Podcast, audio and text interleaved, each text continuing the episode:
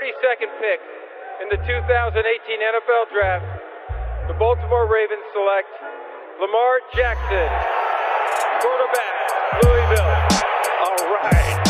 Hey! Creativity. Number two, Derek Jeter. I love me some Steph Curry. Steph Curry is the greatest shooter in the history of basketball. Curry drive, scoop layup. Oh, beauty from Steph Curry.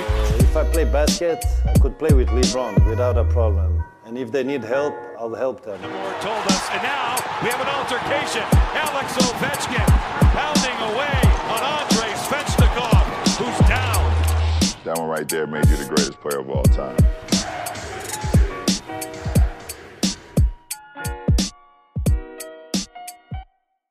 Salut à toutes et à tous et bienvenue sur votre podcast Hype consacré à la MLB et au baseball, on va dire.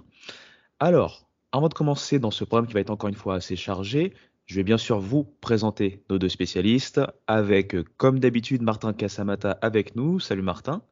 Salut Ibrahima, salut à tous et ravi de vous retrouver une nouvelle fois pour euh, parler baseball. Et on est ravi également. Et avec nous également Gaëtan. Salut Gaëtan.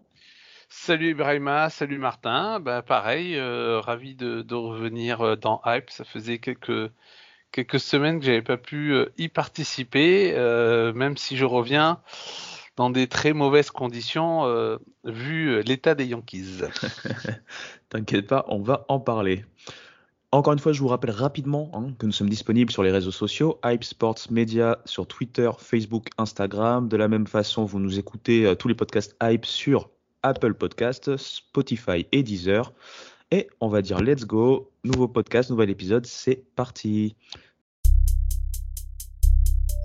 1951, October the 3rd, was my most exciting day when the Bobby Thompson hit the historic home run heard around the world. Et donc, messieurs, on va commencer par cette passionnante course au playoff. hein. Comme on l'a dit, on avait déjà fait un point euh, la semaine dernière avec des tendances qui se sont plutôt inversées. On va commencer, comme Gaëtan l'a un peu teasé, bah, par euh, l'AL East et notamment les Yankees. Alors, bah, Gaëtan, j'ai envie de me retourner vers toi tout d'abord. Qu'est-ce qu'il se passe Qu'est-ce qui se passe en fait avec ces Yankees en ce moment? Bah, c'est toute la, toute la question. En fait, on a, on a l'impression de retrouver les, Yankees de début de saison.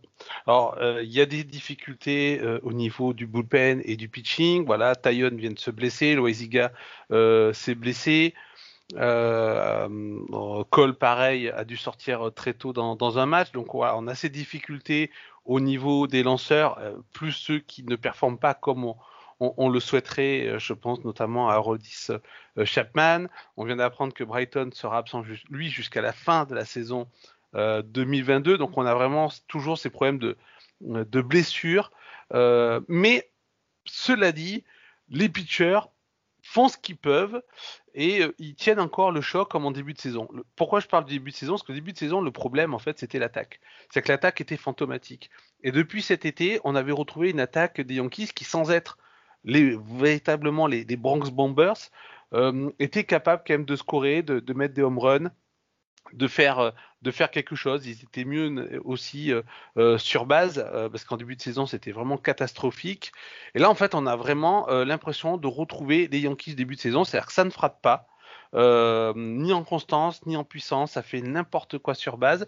Du coup, il n'y a pas de run support. Donc les lanceurs essayent de faire ce qu'ils peuvent, ils arrivent quand même encore à gérer, mais je trouve qu'on est dans une situation qui, qui celle qu'a qu'a connu les, euh, les Red Sox euh, il y a encore quelques semaines, quand ils ont connu ce déclin, c'est-à-dire qu'en gros, leurs lanceurs faisaient ce qu'ils pouvaient, et c'était vraiment l'attaque qui portait l'équipe. Et dès que l'attaque a disparu, eh ben, on voit les limites du, du pitching. Ben, les Yankees, c'est ce qui, à mon sens, euh, connaissent euh, actuellement. Alors pourquoi d'un coup les frappeurs disparaissent. Pourquoi les Judge, les Rizzo, les, Stanton qui avaient retrouvé des couleurs euh, disparaissent d'un coup? Euh, Je ne sais pas. Est-ce que c'est un problème de management avec Aaron Boone? Est-ce qu'ils se sont vus trop beaux après ces euh, 13 victoires consécutives où tout le monde les promettait euh, à la fois à la post-saison et puis même on en refaisait des, contenders pour, euh, le titre? Euh, C'est vraiment euh, très, euh, très compliqué de, de, de voir euh, comment cette équipe fonctionne cette, euh, cette saison. Je suis bien d'accord et je vais donner la main à Martin ensuite pour, pour ton avis un peu sur ces Yankees. Et après, on va faire la petite photo, bien sûr, de la, de la East. Euh, j'ai vu également, enfin, on, le sait, hein, vous avez récupéré des joueurs, notamment donc euh, Anthony Rizzo et Joey Gallo. On, on, sait sur quel profil on pouvait s'attendre. On a vu qu'Anthony Rizzo avait peut-être justement Spark, enfin, pardonnez-moi, euh, on va dire euh, lancé un peu cette flamme. Rallumer la flamme, ouais. Merci beaucoup, Martin, désolé. donc, rallumer cette flamme. Et l'autre côté, on avait Joey Gallo qui voilà, on connaît hein, ses qualités et ses défauts. Et euh, j'ai l'impression qu'on voit beaucoup en ce moment euh, les gens tomber sur Joey Gallo, mais quelque part, on savait peut-être à quoi s'attendre concernant ce joueur? Bah, euh, Gallo, enfin, les fans des Yankees étaient n'avaient pas forcément envie de voir Gallo. Hein. Euh, par rapport justement à ce problème de, constance, même si on sait qu'il euh, va régulièrement sur base, même si c'est un super défenseur et qu'on en avait aussi besoin, on savait qu'en attaque, ça n'allait pas euh, permettre à l'équipe de trouver des, des solutions et, ça se confirme.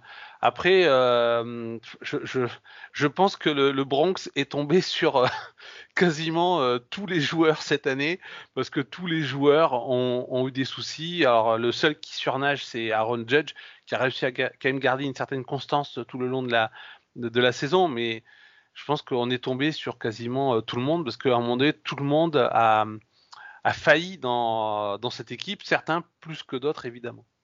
Martin, je te, laisse la main maintenant euh, pour que tu nous donnes un peu ton avis aussi sur ces Yankees. Mais ensuite, tu peux même euh, transiter en fait sur toute la East euh, si, si tu le souhaites. Bah écoute, pas de souci. J'ai toujours un régal de, parler des Yankees qui, qui perdent, hein, évidemment. Mais non, mais c'est vrai que cette équipe de, de, New York, elle ressemble un peu à celle de, de l'année dernière où il y a deux, ans là, que c'est vraiment une équipe sur courant alternative euh, alternatif, pardon. Euh, c'est vraiment euh, quand, tout, clique, elle est quasiment intouchable et euh, on en fait directement une équipe capable d'aller chercher le, titre, pourquoi pas.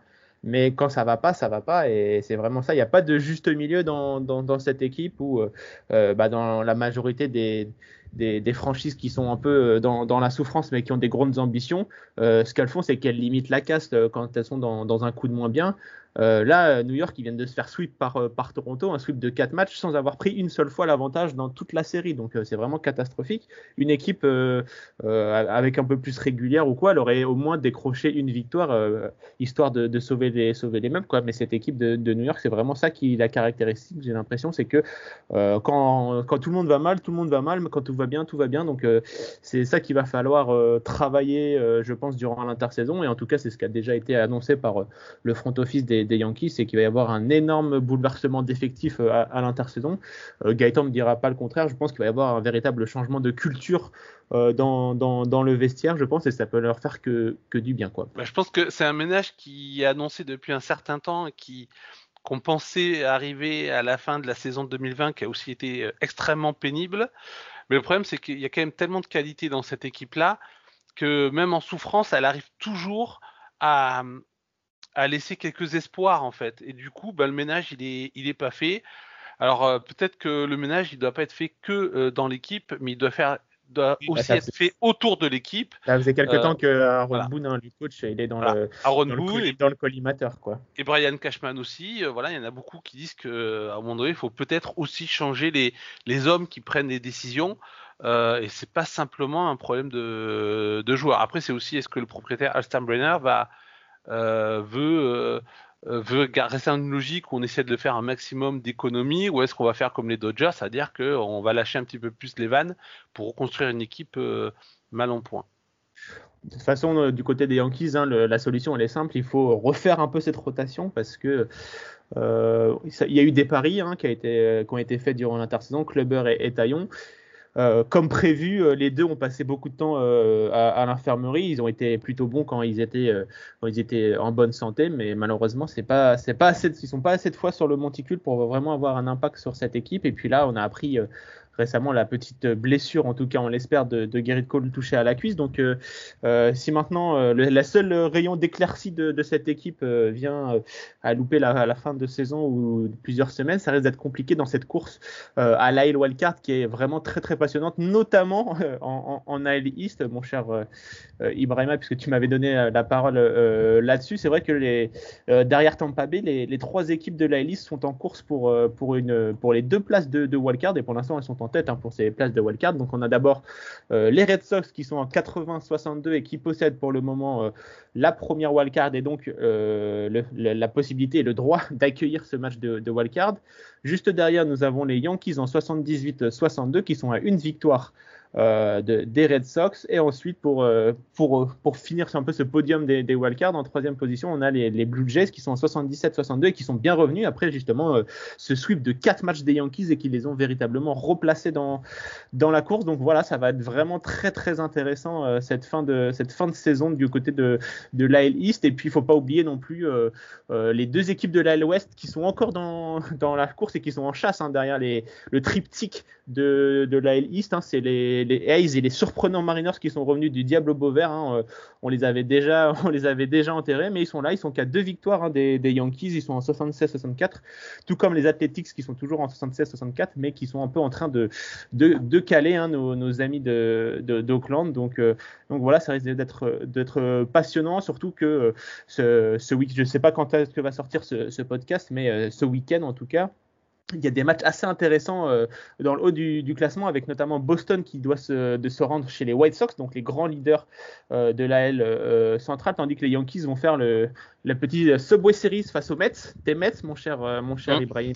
Exactement. Et je, je, vu l'état des Mets, je pense que les Yankees auraient tout à faire pour pour euh, tenter de rapporter beaucoup de victoires parce que sinon ça risque d'être euh, quasiment cuit parce que dans le même temps Toronto ils vont jouer euh, à, Baltimore et Oakland va jouer contre Texas. Donc autant vous dire que c'est plutôt des wins gratos et Seattle eux, vont jouer contre Arizona. Donc là aussi un calendrier pour le week-end plutôt facile pour tous les, adversaires des, Yankees et des Red Sox pour cette place à la wildcard. Donc attention messieurs il faut quand même rester solide et nos amis des Yankees sont en train de prier je pense pour que Gerrit Cole revienne très très vite parce que sans lui, c'est plus du tout la même. C'est vrai, c'est clairement un must-win, hein, euh, ce, ce, Subway Series, que ce soit pour les Yankees ou pour les Mets. Hein, les Mets qui ne sont pas complètement décrochés malgré euh, des euh, difficultés à terminer les matchs et les rendre victorieux. Gaëtan, si tu as un mot, toi, un peu sur cette course au playoff au niveau American League en général, même si Martin était plutôt complet, et ensuite on va passer tranquillement sur la, la, nationale. Hein, toi, qu'est-ce que tu as à dire un peu là-dessus? C'est euh, euh, bah une très belle course dans le sens. Alors, c'est pas, pas forcément sur le niveau de jeu, parce que c'est des équipes qui en fait ont des, ont, des, des, faiblesses structurelles qui expliquent qu'elles ont des bons moments et des mauvais moments dans la saison et qu'on a finalement cette euh, course extrêmement resserrée. mais en même temps, bah, ça nous offre une course au playoff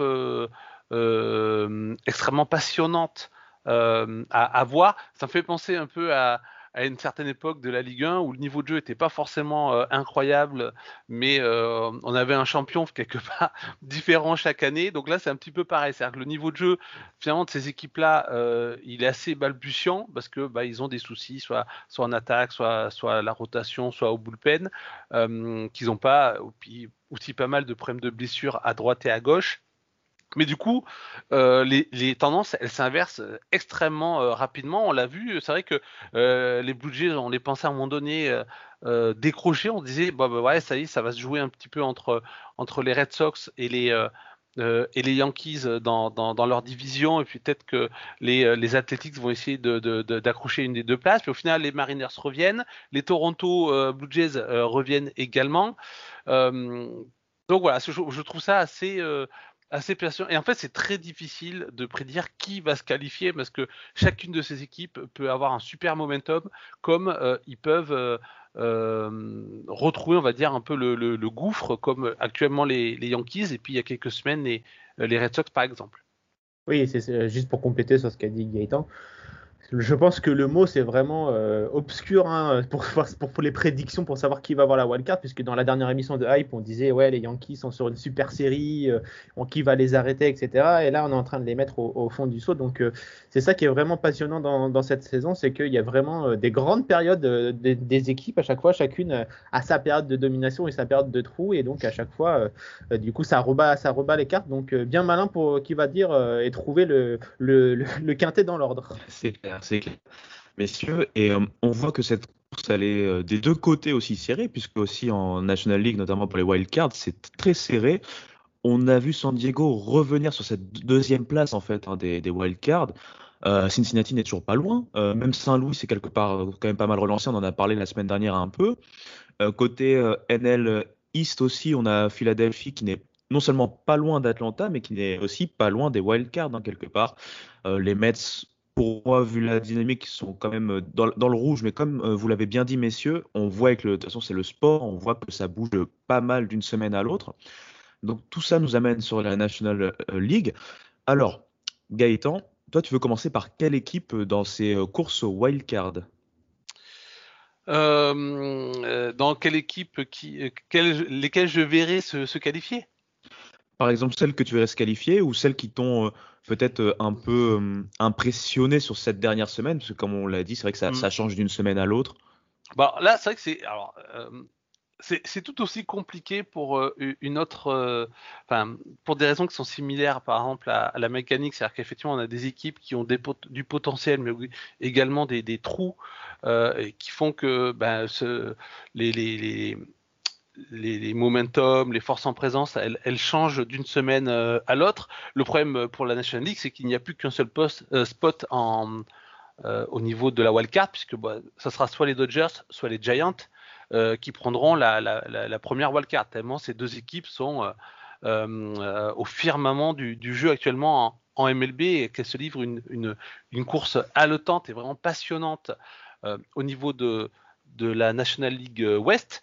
derrière, bah, c'est vrai que en fait, c'est beaucoup d'équipes surprises. C'est-à-dire que les Padres ont commencé un petit peu à les enterrer en disant, ben voilà, ils ont, ils ont laissé passer le train et au final, ils s'accrochent. Cincinnati, pareil, euh, ça s'accroche. Les, euh, les équipes de, de l'Est, euh, les, Mets et les Phillies euh, s'accrochent. Euh, même Saint-Louis, moi, franchement, je les voyais perdus pour, pour la cause. Hein. À un moment donné, je me dit, ben là, pareil, comme les Padres, en gros, ils étaient promis à la, à la post-saison et puis on, on, on, se disait, ça y est, ils ont, ils ont raté leur saison. Puis finalement, quand même, ils sont toujours là. C'est encore extrêmement compliqué de voir qui de ces équipes peut, peut s'imposer. Euh, moi, j'avais, je pensais que les Phillies prendraient une, euh, une des wildcards cette année. Je, pense que ça va être quand même dur pour, euh, pour, pour l'Est. pour les équipes de l'Est de prendre une place de, de wildcard. Je, vois bien ça se jouer entre les Padres et les, et les Reds. C'est vrai que, comme tu l'as dit, le, le, bilan à l'Est fait que finalement l'équipe qui va être première risque d'être la seule hein, de cette division à vraiment passer hein, en gagnant la division. Malgré tout, euh, comme tu l'as dit également, les Phillies ne sont pas si loin. Euh, bon, les Mets sont un peu plus loin pour le coup. Euh, Martin, de ton côté, toi, qu'est-ce que tu vois par rapport à cette course qui est, encore une fois, comme on l'a dit et répété, très serrée, qui change d'un moment à l'autre Peut-être quelle, équipe, toi, tu pourrais voir, encore une fois, je ne veux pas te mettre dans le feu par rapport aux auditeurs en disant, ouais, bon, bah, moi, je vois cette équipe-là passer et ensuite, c'est pas le cas et tout le monde te tombe dessus. On sait que c'est le sport et que c'est très très euh, volatile, ça bouge d'un moment à l'autre, mais vraiment, quelle équipe, te, toi, t'as un peu plus impressionné sur, cette semaine et euh, sur laquelle peut-être tu ne comptais plus forcément, par exemple? Bah écoute, euh, depuis le début de saison, j'avais beaucoup de d'ambition, j'ai envie de dire, et d'attente pour cette équipe des, des Phillies que je trouve vraiment très très bien bâtie. offensivement, bah c'est difficile de faire mieux, quasiment avec Brice Harper, Jan Segura, euh, euh, Guidi Gregorius par exemple, euh, Andrew McCutcheon, JT Realmuto, tout ça, il y a des noms qu'on qu'on présente plus. Donc, avec la rotation avec Nola, qui est vraiment un des aces les plus sous-cotés de la, MLB. Donc, vraiment, ils, avaient tout pour, être, au top. Ils avaient fait un recrutement plutôt intéressant au niveau du bullpen, mais une nouvelle fois, c'est ce dernier hein, qui, qui, pêche. J'ai une petite stat sous les yeux. Euh, le bullpen des Phillies a blown save, donc a gâché des, matchs 30 fois cette saison. Et juste pour une petite stat, c'est le neuvième pire bilan de toute, de toute l'histoire de, de, la MLB, sachant que le record est, en 2000, est détenu par nos amis des Rockies en 2004 avec 34.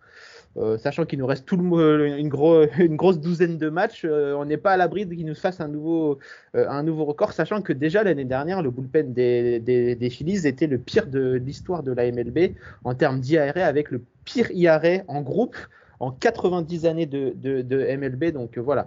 Euh, c'est ça qui est assez formidable avec cette équipe des Phillies, c'est que malgré un bullpen cataclysmique, ils sont toujours dans, dans, dans, la course, donc c'est vraiment comme l'année dernière en fait où sans tous ces tous ces matchs gâchés par le bullpen, les filets seraient largement en tête de leur, de leur division. Et là, c'est pareil cette, cette, saison. Donc, ils s'accrochent, ils font ce qu'ils peuvent avec, avec leur, leur attaque. Mais, mais voilà, ça va être compliqué, je pense, que pour se, qualifier, surtout dans les matchs maintenant au mois de septembre où ça va être de plus en plus, euh, de plus, en plus tendu. Euh, il va falloir faire euh, très très attention dans, les, dans les fins de match et bah, du côté des Phillies, ça va être compliqué. Donc, je pense que Atlanta va récupérer sa, tranquillement sa couronne de la NL et se, qualifier pour aller affronter Milwaukee qui est largement en tête de sa division avec plus de 12 victoires d'avance hein, sur, euh, sur son premier poursuivant les Reds. Et les Reds c'est vraiment je pense les principaux adversaires de euh, des, Padres dans cette deuxième course à la wildcard, comme l'a très bien dit euh, Gaëtan, puisque en National League, euh, il n'y aura qu'une seule wildcard disponible pour le reste de la populace, j'ai envie de dire, parce que la NL West euh,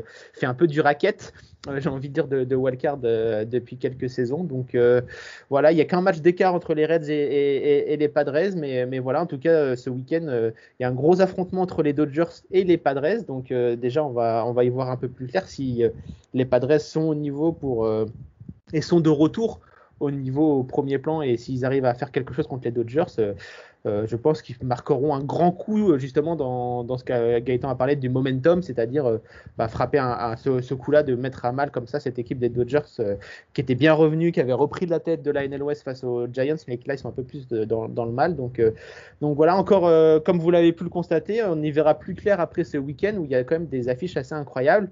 Et normalement, il devrait y avoir un peu des, des, tendances qui vont se dégager, puisqu'il y a également, à ne pas louper, les Cincinnati Reds qui affrontent les Saint-Louis Cardinals. Donc là aussi, euh, euh, un affrontement qui vaut son pesant de cacahuètes. C'est clair. Merci messieurs. C'est vrai qu'il y a pas mal d'affrontements clés, euh, notamment ce week-end. On va continuer bien sûr à surveiller tout ça et on vous en parlera hein, sur les prochains podcasts bah, jusqu'au playoff hein, quelque part. On va passer à un autre sujet. qui dit équipe dit joueur, qui dit joueur dit performance et qui dit performance dit hype. Alors, je sais que c'était pas très très euh, lié forcément, mais en tout cas, on va parler un peu des performances de certains joueurs, de certains milestones atteints. J'ai plusieurs joueurs dont on, peut parler. On a parlé déjà la semaine dernière de, de Wander Franco, hein, qui était sur sa, course de on-base streak. Donc euh, cette euh, façon d'atteindre les bases pardon, de manière continue, pour parler un peu français. Il y a également Vladimir Guerrero Junior qui a atteint les 40, euh, les 40 home runs et qui rentre avec son papa dans une classe particulière. Il y a également Pete Alonso qui a atteint les 100 home runs et je pense que c'est le deuxième joueur le plus rapide à atteindre les 100 home runs si je ne dis pas de bêtises. Donc messieurs, j'ai envie qu'on parle de tout ça. Bah, je vous laisse un peu de manière libre choisir euh, le joueur sur lequel on peut commencer et selon vous, euh, qu'est-ce que ça vous évoque? Bah, tiens, oui, vas-y. Bah, excuse-moi, j'allais prendre la, la, parole parce que je pense qu'il faut. Euh, tu as déjà fait une belle liste euh, non exhaustive, mais euh, il y a encore euh, un record dont j'aimerais parler puisque la dernière fois, la dernière émission, on parlait justement de la course au MVP. Oui. Et on a oublié de citer un des noms, un des noms les plus importants et peut-être qui était ah bien revenu dans la course, un certain Salvador Pérez, le receveur des, des Kansas City Royals, qui est tout simplement stratosphérique cette saison. Euh, le bonhomme, il en est à 42 home runs euh, cette saison et euh, il, pourrait, il pourrait battre hein, le, record all-time de home runs frappés par un catcher qui est détenu par la légende Johnny Bench et ses 45 long balls. Donc voilà, Salvador Perez qui est dans la course donc pour d'abord être le meilleur frappeur de home run de, de l'American League, hein, puisqu'il n'est qu'à une unité de Shohei Otani et à égalité donc avec Vladi Junior. Mais donc voilà, c'est quand même assez incroyable pour un, joueur qui, qui était blessé la saison dernière, dont on disait qu'il était cramé. Euh, il avait signé un gros, un, gros prolongement de contrat à, l'intersaison qui avait fait euh, froncer beaucoup de sourcils, notamment pour euh, son âge et justement sa, propension à se blesser. Et je pense qu'il a répondu de la plus belle des manières en sortant une saison all-time pour un, receveur. on a oublié de l'en parler. évidemment, c'est une honte de notre part pour la course. C'est vrai. En plus, tu étais revenu directement après le, pour, pour dire la vérité à nos auditeurs en off, juste après euh, le rec, tu es, revenu dessus euh, en nous disant qu'on avait oublié et malheureusement on pouvait pas euh, voilà, updater le, le, rec. Donc tu fais bien d'en parler cette semaine, Martin. Voilà, c'était juste pour euh, du coup euh, rattraper cette petite erreur et euh, souligner l'incroyable saison de, de Salvador Perez, puisque euh, on le sait, hein, le poste de receveur au niveau offensif, c'est un peu, euh, c'est pas la joie hein, du côté de- des receveurs offensifs en, en MLB, ils sont pas beaucoup, donc euh, je pense qu'il faut souligner ça et que bah, Salvador Perez, euh, euh, je crois que c'est d'ailleurs euh, le GM de- des Royals qui dit que c'est le joueur le plus iconique des Royals depuis un certain George Brett.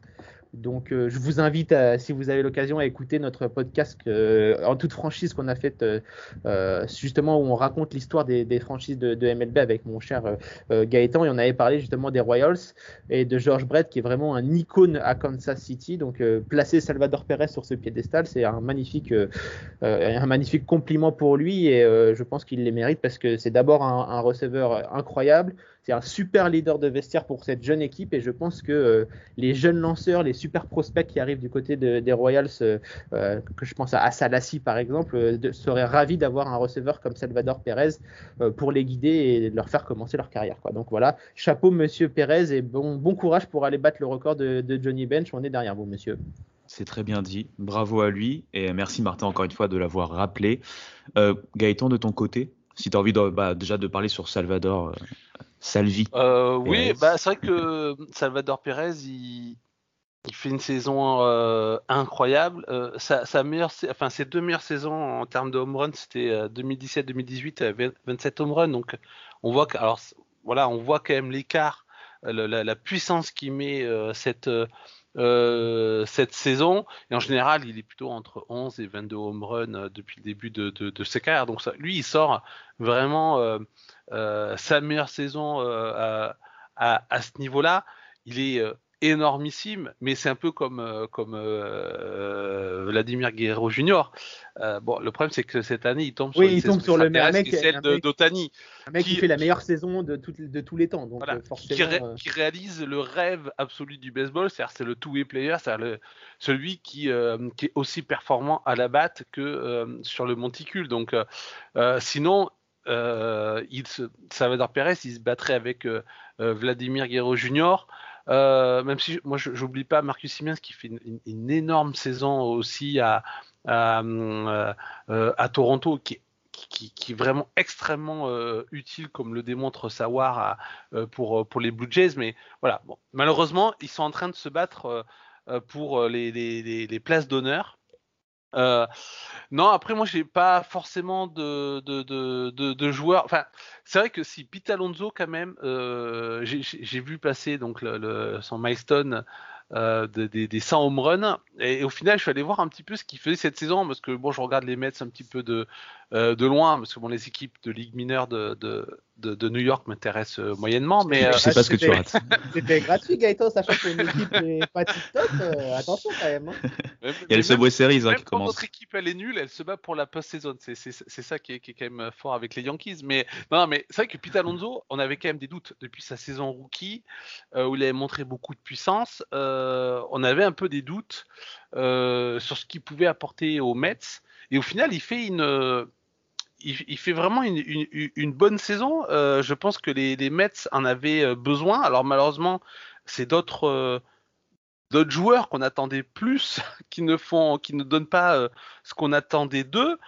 Mais je pense que lui, il est, il est au rendez-vous. Il frappe pour presque 2 2,70, il 32 home runs, euh, il a dépassé les 80 RBI. Il fait le job pour moi, alors que beaucoup l'enterraient, c'est-à-dire que beaucoup le voyaient vraiment peut-être disparaître. euh, euh, et, voilà, je, trouve ça euh, plutôt intéressant de noter quand même la saison qu'il fait, alors qu'il y avait beaucoup, beaucoup de critiques sur lui. Alors je sais pas, peut-être pas chez les fans des Mets, je ne sais pas comment ils le voyaient, mais autour de la MLB, il y avait quand même beaucoup de critiques sur le niveau réel de Pete Alonso.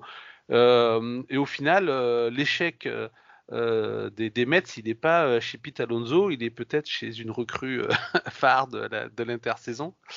Mais, mais voilà, À à 300 noter, et quelques millions, tu parles de celle-là peut-être. je ne sais- je- je ne sais pas. Mais, mais c'est vrai, enfin, je suis très content que tu parles de Pete Alonso et, et, et je suis tout à, tout à fait d'accord. Bon, moi, en tant que Mets fan, euh, je l'ai jamais vraiment, entre guillemets, euh, critiqué, mais on voyait surtout en externe euh, pas mal de critiques sur les deux côtés de la balle. hein. défensivement et offensivement. On n'imaginait pas en fait tenir la cadence après sa saison rookie.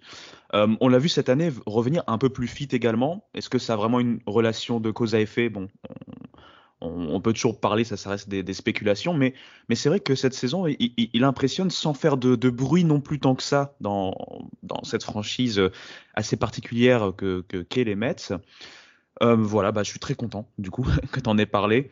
Et puis, si je peux me permettre de rajouter une petite chose sur Pete Alonso, je pense qu'il euh, sera d'autant meilleur euh, si le DH est, devient universel en, en, American League et en National League, je pense qu'il serait parfait au poste de DH pour, euh, pour les, les Mets, même s'il a progressé défensivement. Je pense que euh, un joueur de première base un peu plus aguerri serait, serait bénéfique et lui pourrait se concentrer justement que sur, que sur la frappe. Et c'est aussi pour ça qu'il a brillé en, en 2020, hein, donc, donc, puisqu'il y avait le DH avec justement le, Covid.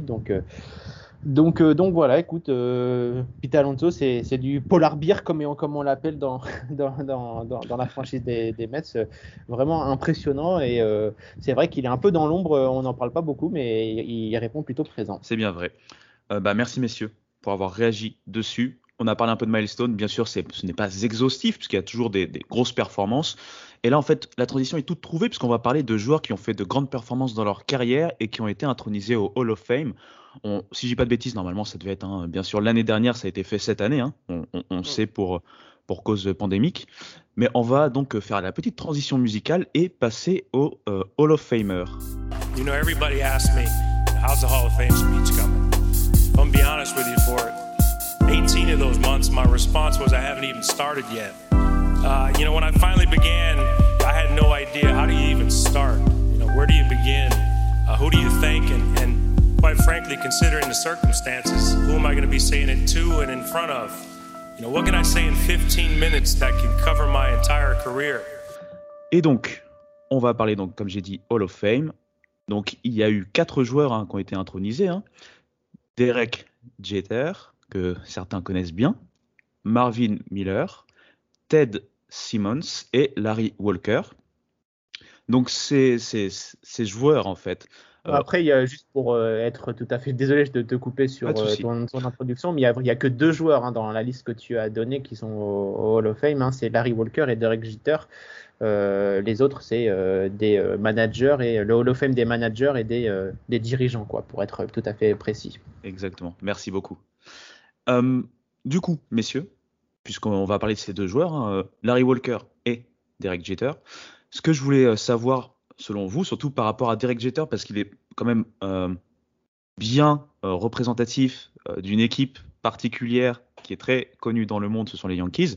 Bah, vous, qu'est-ce que ça vous évoque forcément? Je pense qu'il n'y aura pas de surprise dans ce que ça vous évoque, mais voilà, vraiment, pourquoi pas même nous, nous donner des, petits, euh, euh, des petites choses plus personnelles, peut-être le premier match que vous avez vu de Jeter ou la première perf qui vous a vraiment impressionné euh, bah, par ce joueur par exemple, ou au contraire, peut-être son dernier titre en, 2009. Je vous laisse vraiment carte blanche, vous pouvez y aller. Alors je vais commencer. Alors juste petite précision. Non, il me semble que Ted Simmons, il est, il est, il a été élu aussi euh, comme euh, comme joueur, hein. euh, mais pas par le vote classique, hein, mais il a été rattrapé par un des comités qui forment le. Ah oui, c'est ça. Oui, le, le, Hall of Fame. C'est le, le, repêchage du, le, repêchage du, Hall of Fame. Entre, voilà, parce qu'effectivement, il y a des comités qui se créent, qui se, qui se, qui ont été créés il y a un, un certain nombre d'années. Certains ont disparu, d'autres se maintiennent. Mais pour repêcher, on va dire des des joueurs de, différentes époques qui n'ont pas été élus par le système euh, classique. Et bon, euh, quand même pour donner un mot sur euh, Ted Simon, c'est un des meilleurs catcheurs de, de, tous les temps. Le, Bill James dans, dans son livre sur les sabermetrics le place même à la, dixième place. Il a un certain nombre de, de, de, records, donc c'est vraiment on est vraiment sur du catcheur all time, en tout cas un des, des meilleurs à, à la batte. Et pour Marvin Miller, pour ceux qui ne connaisseraient pas, c'est euh, un dirigeant syndical qui a participé euh, à la création euh, et à faire ce qu'elle est aujourd'hui, c'est l'association des joueurs de la, de la MLB. Donc il a fait beaucoup, notamment pour tout ce qui est free agency et droit des, des joueurs. Voilà, ça c'est la petite parenthèse. Alors sur Derek Jeter, moi, j'ai deux, deux souvenirs qui me reviennent en tête. C'est que c'est le seul joueur dont j'ai le souvenir d'avoir vu un article sur lui dans la presse française. J'avais vu passer, à l'époque, je ne suivais pas du tout le baseball, hein, mais euh, à la fin des années 90, quand il, il est apparu, qu'il est devenu très rapidement la superstar euh, des Yankees et, de la MLB, euh, l'équipe avait fait, je crois dans l'équipe magazine, avait fait un, un article sur lui. Et, et quand j'ai dû choisir une équipe en devenant fan de, de, baseball, bah, c'est une des choses qui m'est revenu en tête, c'est d'avoir lu un article sur ce joueur qui était déjà iconique. Et après, bah, moi, ma première saison euh, de suiveur de la MLB, c'était 2009. Et c'est l'année où les Yankees ont, ont gagné leur euh, dernier titre. Et euh, avec justement la fin du, fameux cœur fort, c'est-à-dire Derek Jeter, Mariano Rivera, Jorge Posada et Andy Petit. Et, voilà, c'est déjà première année où je suis le baseball, je suis les Yankees, un titre, et notamment avec un Derek Jeter aux commandes, The Captain. Et de suite, quand on, commence à apprendre à connaître cette équipe des Yankees, ben, on voit l'importance euh, du capitaine euh, dans gérer la legacy des, des Yankees. Bah écoute, euh, Gaëtan a, tout dit, hein, lui le fan des, euh, des Yankees, euh, évidemment il ne pouvait que bien parler de, de Derek Jeter. J'ai une pensée aussi pour Marion qui est vraiment une grande fan de, du joueur et, et du, du, personnage parce que pendant longtemps euh, on a dit que le joueur était un peu moins bon, j'ai envie de dire, que ce que représente Derek Jeter euh, en dehors du, terrain parce que c'est vraiment, ça a vraiment été l'âme de cette équipe des, Yankees dans les années 2000 et euh, voilà, moi j'ai découvert euh, Derek Jeter évidemment sur la vidéo mythique du place qu'il fait là où, il lance la main, il, lance le, retrait au marbre là qu'il fait en, jetant la balle un peu comme ça de la main là qui est devenu iconique. Euh, c'est vraiment comme ça que je l'ai découvert. Et ensuite, quand je me suis un peu intéressé un peu plus au, au baseball, euh, c'est un des plus gros what if de l'histoire des, des, Astros, puisque euh, il a été drafté en 1993, hein, notre ami Derek Jeter, et Houston, les Houston Astros avaient à cette époque bah, le, le, premier, le premier pick, et ils ont eu la magnifique idée de, de ne pas sélectionner, de ne pas sélectionner notre ami euh, Derek, euh, Derek Jeter, ils ont pris à la place un certain euh, Phil Nevin. Donc voilà, la différence est, toute trouvée. Donc, voilà, pour moi c'est ça et c'est surtout bah, Derek Jeter, c'est le, cap, captain quoi. Donc vraiment l'âme de l'équipe des, Yankees, l'âme de, New York. J'ai des souvenirs après le, le 11 septembre euh, où bah, il, il, joue un rôle euh, majeur euh, pour un peu relancer, le, baseball, faire, front avec les, joueurs, etc. Et, le public. Donc pour moi, c'est plus en dehors du, terrain et surtout pas pour ses jeux défensifs que pour, le reste, parce que ça reste un, ennemi de la nation à Houston, évidemment, puisqu'il a joué chez les Yankees. Donc donc voilà, euh, le The Captain, euh, c'est absolument mérité pour, euh, pour lui, le, capitaine du, du, du, corps fort et maintenant euh, dirigeant des, des. Donc on va voir ce que, ce que fait sa nouvelle, sa nouvelle profession et s'il arrive à être au Law Fame également en tant que, que, général, que général manager ou plutôt dirigeant de, de franchise. Quoi. Et c'est marrant la, petite anecdote de, Martin sur Phil Nevin, puisque Phil Nevin est actuellement coach de, chez les Yankees. Hein. Euh, je crois, qu'il est coach de troisième base. Euh, donc voilà, c'est pour la petite anecdote. Euh, celui qui a été drafté par les Astros à la place de Derek Jeter, qui est parti aux Yankees, ben maintenant il est euh, coach MLB euh, chez, euh, chez les Yankees. Et ben moi j'ai passé pour Greg du podcast Podcart, qui est un absolu fan des, de Derek Jeter et qui euh, doit avoir une des plus belles collections, en France c'est sûr, et, mais une des plus belles collections de cartes de, de, de Derek Jeter, qui, euh, dont la, dont l'intronisation au Hall of Fame quand même, elle, euh, elle a soulevé encore des débats.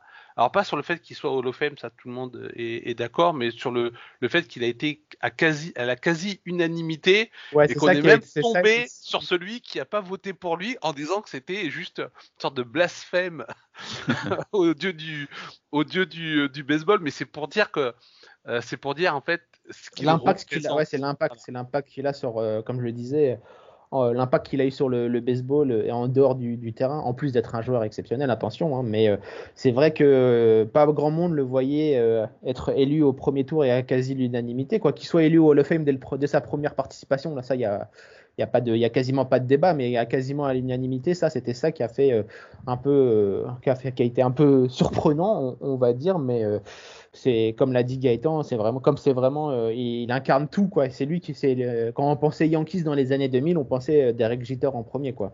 Eh bien, merci messieurs sur Derek Jeter. Si vous avez un mot sur Larry Walker, Larry Walker qui est quand même une figure, on va dire emblématique du Canada pour le coup. Euh, il a joué pour les Expos au début de sa carrière, il a joué pour les Rockies également. Euh, après, moi, c'est vrai, hein, pour être complètement transparent, c'est pas forcément une époque que je connais hein, au, niveau baseball, mais euh, de ce que j'en avais lu, c'est quand même quelqu'un d'assez important qui en plus a eu pas mal de forcément de, de dans sa carrière, hein, ce qui fait qu'il est intronisé aujourd'hui. Ce Larry Walker, si vous vous en avez un peu des, des évocations, qu'est-ce qui quel était ce type de joueur? On sait que c'est un right fielder, il a joué aussi first base, mais quel était, quelles étaient ses caractéristiques, si vous en savez un peu plus que moi notamment bah, Écoute, euh, Larry Walker, c'est simple, hein, c'est une, grosse batte d'abord, hein, et, évidemment, euh, il a été MVP euh, en 1997 avec, les, les, Rockies, mais c'est avec les Expos qui rentrent au Hall of avec la casquette de, Montréal, il me semble. Donc c'est déjà un bon, un bon clin d'œil pour nos, nos, amis les Expos qui sont en quête d'un retour et de la franchise euh, dans, la ville francophone. Donc, euh, donc voilà, c'est plutôt un, bon, euh, un bon clin d'œil. Et puis c'est également un très très bon défenseur, hein, puisqu'il a 7 gold gov à, son palmarès. Donc voilà, c'est un joueur ultra complet qui a sûrement profité de, du terrain de Colorado pour se faire des, des, bonnes stats. Mais après, à Montréal, il était déjà, il était déjà plutôt, plutôt intéressant. Donc un véritable, une véritable force de, force de frappe, que ce soit en moyenne au bâton ou, en home run quoi donc donc voilà c'est pas le nom qui revient tout de suite mais c'est c'est pas une superstar comme peut l'être Derek Jeter ou autre mais c'est un grand nom du, baseball des années 90 et début des années, euh, des années 2000. Donc, euh, donc voilà, il rentre au, Hall of Fame avec 76%, donc euh, il passe tout juste le cut, j'ai envie de dire, puisque c'est 75%, hein, c'est ça Gaëtan? Mm. donc, donc voilà, il passe tout juste le, le cut. Euh, après, il y a, y a, toujours le problème des, des, PED à cette époque, donc on ne sait pas à quel degré d'implication il peut être là-dedans, mais euh, il n'a pas été inquiété par, par, par, la, par la patrouille, j'ai envie de dire, comme peut l'être Barry Bond ou, ou euh, Roger Clemens par exemple. Donc euh, voilà, c'est mérité pour, euh, pour Larry Walker. Encore une fois, c'est pas une superstar, mais c'est un grand nom du, baseball de, cette époque. Donc, euh, donc voilà, c'est plutôt sympa pour Montréal et pour Colorado d'avoir un joueur de plus au, Hall of Fame. Quoi. Ouais, ah ben, alors Larry Walker, c'est le deuxième Canadien à intégrer le, Hall of Fame américain après Ferguson Jenkins, le, un grand lanceur qui était un petit peu seul pour représenter le Canada à Cooperstone. Et donc c'est très bien effectivement qu'il rentre avec la, casquette, des, expos de Montréal. Le, souci de Larry Walker, et moi je, le rapproche euh, de, Craig Bijou par exemple, euh, c'est que quand on regarde leurs stats, ils ont des stats folles. Euh, Larry Walker, il a, frappé pour 313 euh, de, en carrière, il a 383 home runs, c'est 7 Gold Glove, 5 All-Star, MVP en 97. le souci, c'est comme des joueurs comme Craig Bijou, ils ont évolué dans des équipes qui ne gagnaient pas. Voilà. Et dans des équipes de petits ou dans des équipes de petits marchés ou dans des équipes qui ne qui ne gagnaient pas. Ce qui fait quand même aussi la différence au Hall of Fame, on le sait, c'est le, le, symbole qu'on représente. Pour revenir par exemple à Derek Jeter, euh, ils n'ont pas à souffrir de la comparaison en termes de stats et de performance avec un Derek Jeter. Mais Derek Jeter, lui, ben, il a gagné dans la plus grande équipe de baseball. Euh, et des joueurs comme Larry Walker, en fait, ils méritent pour moi leur place au Hall of Fame. Mais s'ils si, y vont, on va dire, tardivement, vers les, euh, dernières euh, années d'éligibilité, euh, c'est parce qu'en fait, ils, ne, ils ne représentent pas grand-chose pour, je dirais, la communauté baseball dans son ensemble. Ils sont des superstars, voire des légendes pour les équipes dans lesquelles euh, ils, ont, euh, ils ont joué. Mais voilà, ça reste, on va dire, plus, plus local. Du coup, bah, ça prend parfois un peu plus de temps pour eux pour arriver au, euh, au Hall of Fame, alors que euh, en termes de, performance, ils ont vraiment euh, rien euh, à envier à, bien des légendes de, de Cooperstone. après, effectivement, comme l'a dit Martin, tous les joueurs de cette génération-là, des années 90-2000, début 2000, quand on était puissant, bah, il y avait toujours un peu cette accusation, même si elle n'était pas dite, hein, mais voilà, ce, ce, doute sur l'utilisation de certaines, certaines substances. Mais après, pour le Canada, pour le baseball canadien, c'est bien d'avoir un, un, nouveau Canadien qui rejoigne Cooperstone.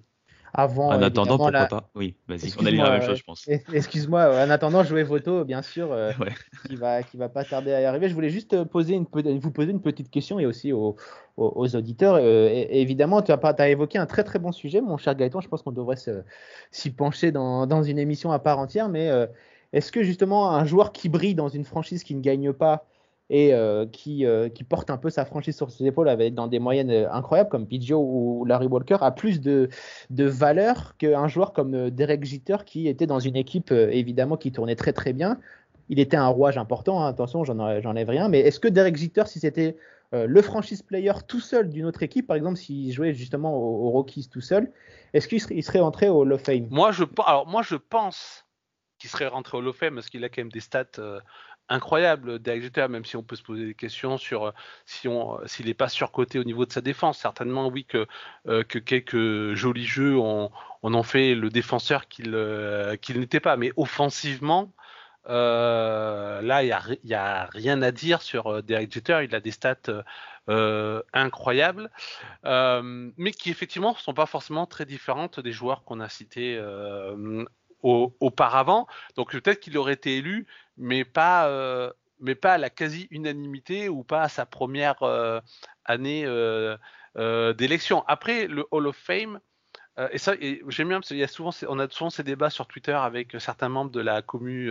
MLB FR, et moi j'adore ces débats-là, mais il faut bien comprendre que le, Hall of Fame, ce n'est pas le temple de la renommée des des meilleurs joueurs, euh, c'est pas que ça.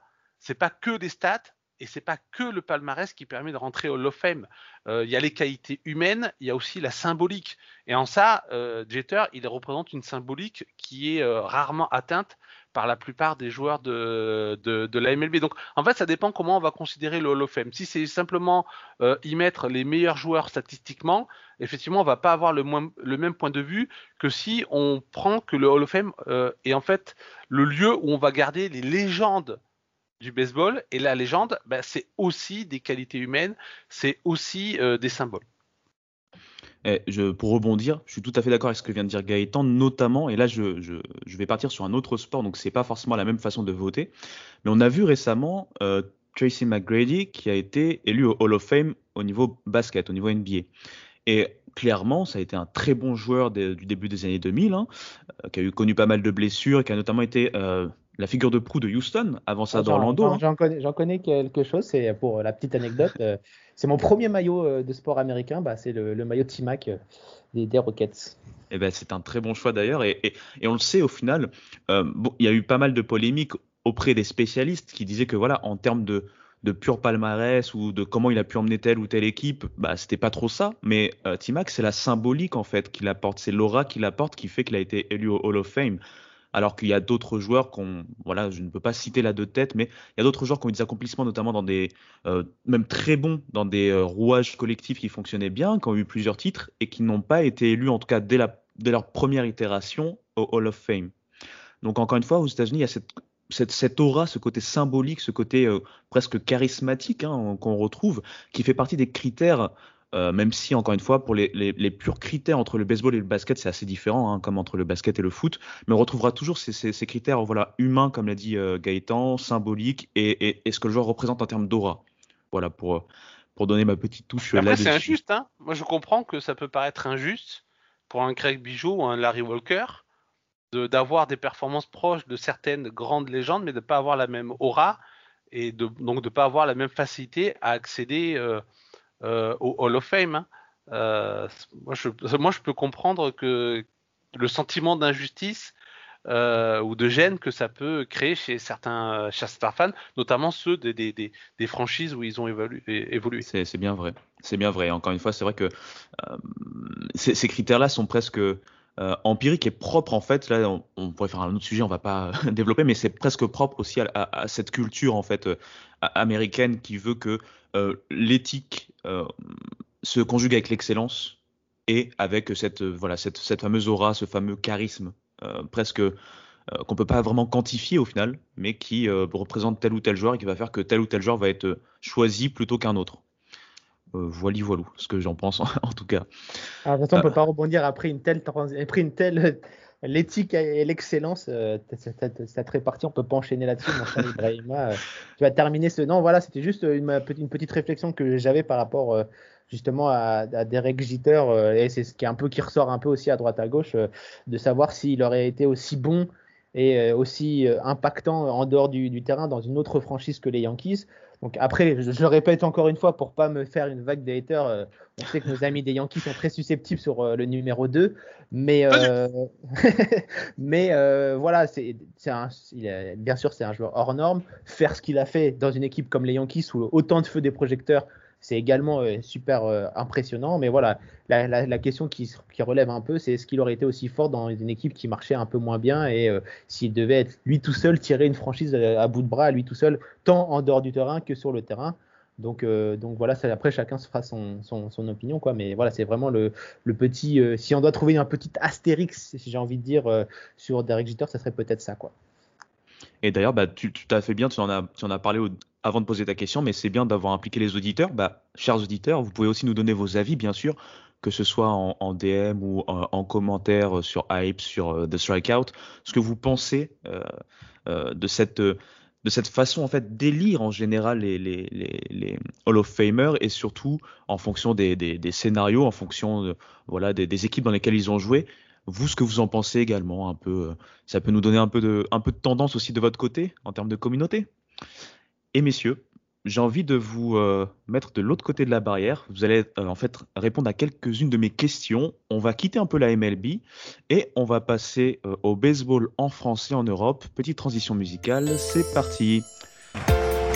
Already, this infield for Israel has turned some nice plays behind Corey Baker. We told you he's a ground ball pitcher, and so far he's kept the ball on the ground very effectively. As gave him the nod.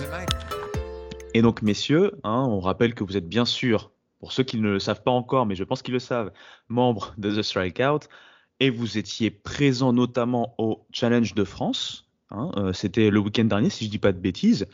Et donc, je voudrais qu'on parle un peu euh, de votre voilà de votre expérience lors de ce challenge, et également qu'on se tourne pour finir ce podcast sur la transition de l'Euro de baseball qui arrive donc ce week-end pour le coup, avec la France qui va notamment affronter euh, l'Angleterre dès le 12, hein, si je dis pas de bêtises. Je pense que c'est à 20h30. Vous allez me corriger si je ne suis pas bon.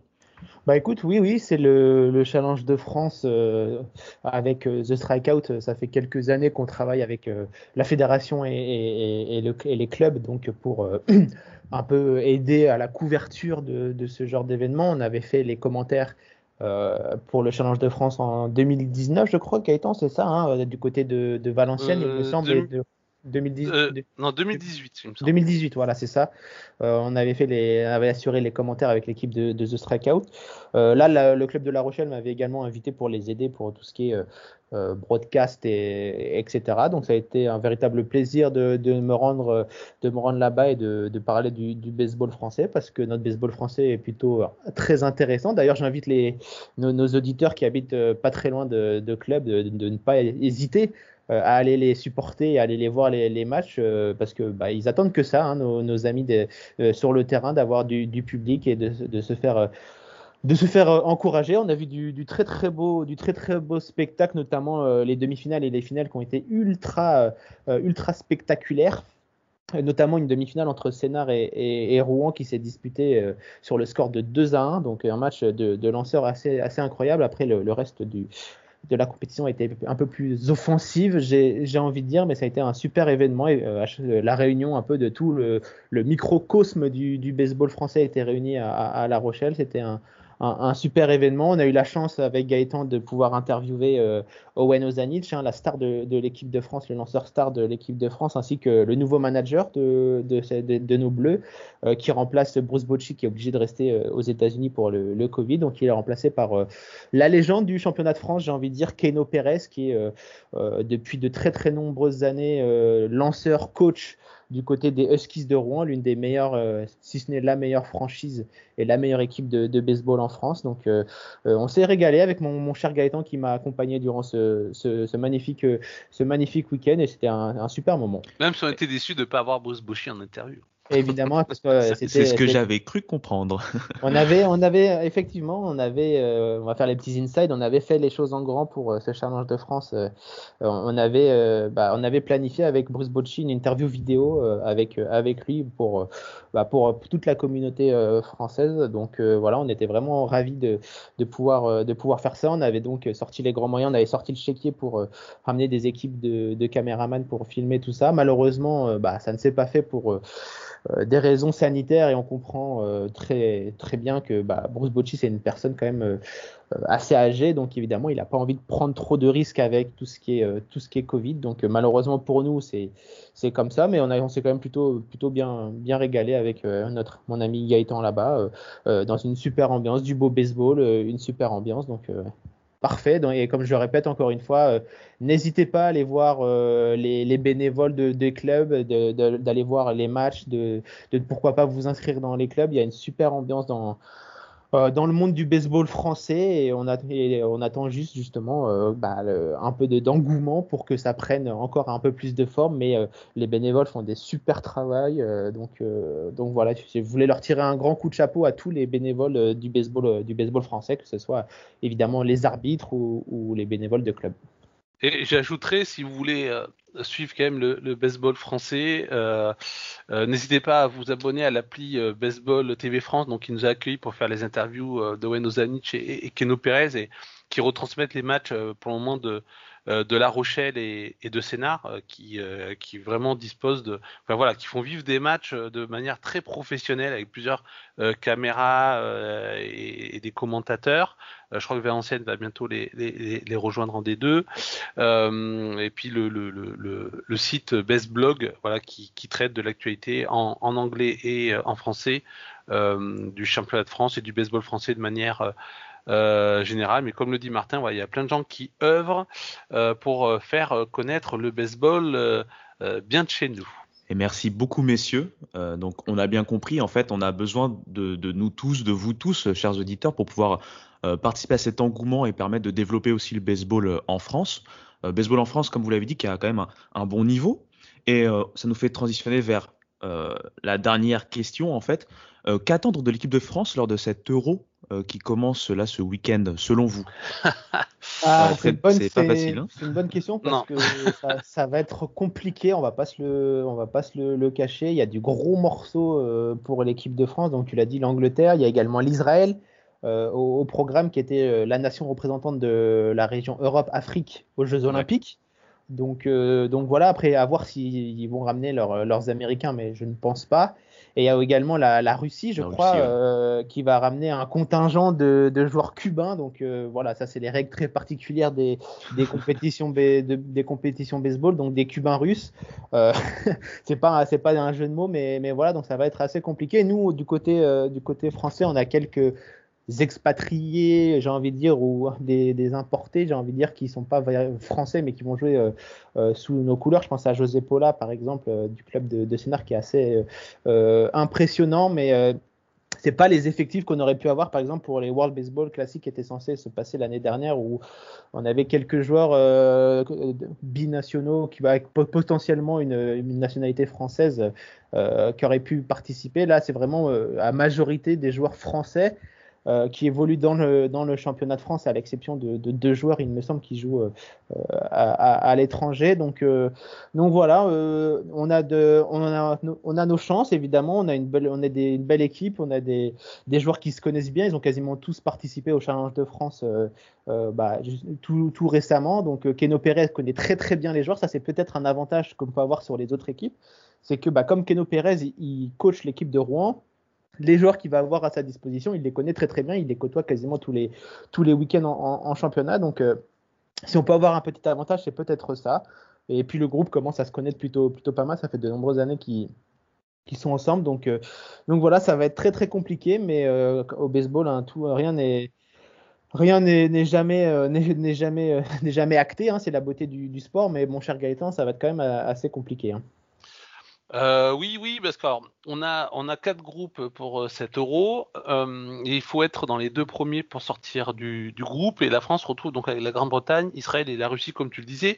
La Grande-Bretagne, euh, souvent, ils font appel à des binationaux américains ou canadiens pour euh, les, renforcer. Donc ça peut, selon les compétitions, selon les euros, hausser sensiblement leur niveau de jeu.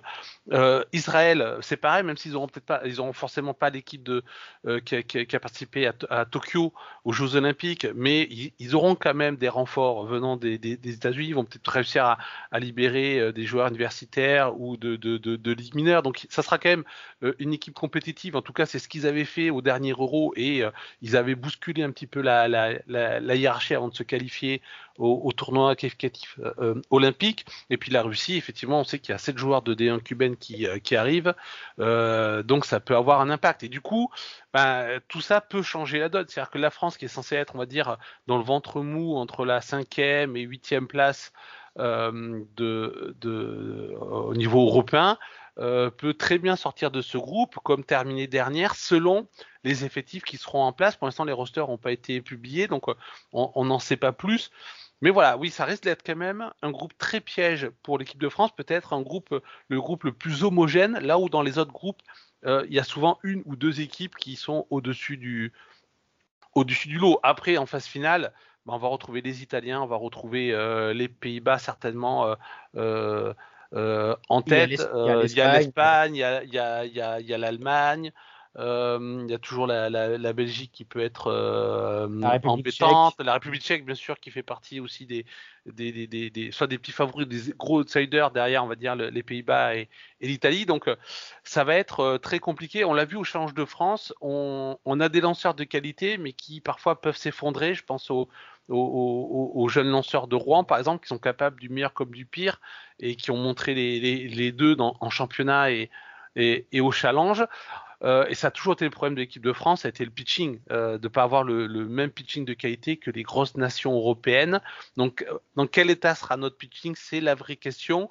Euh, ce qui fait la force de l'équipe de France, en revanche, c'est souvent son bâton. Et c'est vrai qu'au change de France, on a vu un change de France très offensif, avec notamment des jeunes joueurs. Je pense à ceux de, de Montpellier, de Rouen, qui ouais, sont arrivés Paolo en finale. Brossier, voilà, Paolo Brossier, normalement, qui a fait, je crois, deux home runs en, en, en, en finale. Moi, bon, j'étais au stade au moment de la finale. Les, les, les, jeunes frappeurs des deux côtés quand même ont, ont bien fait, mais surtout du côté Montpellier, euh, puisqu'il y a eu une, une, euh, un petit une massacre de, de Rouen, on va dire, une démonstration. Mais voilà, la, la batte euh, du, au niveau de, de l'équipe de France, euh, je pense qu'elle sera présente. Euh, le souci, c'est que ça ne, ça ne fait pas tout face à des gros lanceurs et surtout qu'on a besoin de ne pas prendre beaucoup de points. Donc vraiment, euh, difficile de voir est-ce que cette équipe de France va, euh, comme d'habitude, aller en phase finale ou est-ce que là, elle va se faire piéger et, et être éliminée dès, le, dès les poules. Euh, tout est possible. Très difficile de, de lire ce groupe-là. Bah, merci beaucoup, messieurs. On va essayer de suivre la compétition. Donc, si je dis pas de bêtises, ça commence dimanche, 12 septembre. Oui. C'est ça? Contre la Grande-Bretagne, si je ne me trompe pas. C'est ça, et normalement c'est 20h30 pour l'horaire. Alors pour le moyen de diffusion, euh, moi j'avais vu personnellement, vous allez me corriger si je me trompe, mais j'avais vu Baseball Softball TV. Euh, est-ce que c'est le bon moyen ou est-ce qu'il y a d'autres moyens de, de, pouvoir regarder euh, l'équipe de France? Euh, Si, oui, je pense c'est la retransmission qui sera sur le, le site officiel de, des compétitions européennes. À mon avis, ça sera la, ça sera le seul moyen de, de, de voir les matchs. Si je Très bien. Pas. Très bien, parfait. Merci beaucoup, messieurs. On de rien, va... avec plaisir. On va conclure ce podcast en rappelant bien sûr aux auditeurs que nous sommes euh, bah, disponibles, présents sur les réseaux sociaux, donc Hype Sports Media sur Twitter, Instagram et Facebook. Bien sûr, vous les connaissez, mais je vais quand même les redonner. The Strikeout, thestrikeout.fr pour le site. Il y a également le Twitter, euh, il y a l'Insta, il y a le Facebook. Et sur ces belles paroles, on va y aller je vais y aller. Je vous dis tout simplement à très bientôt. Ciao.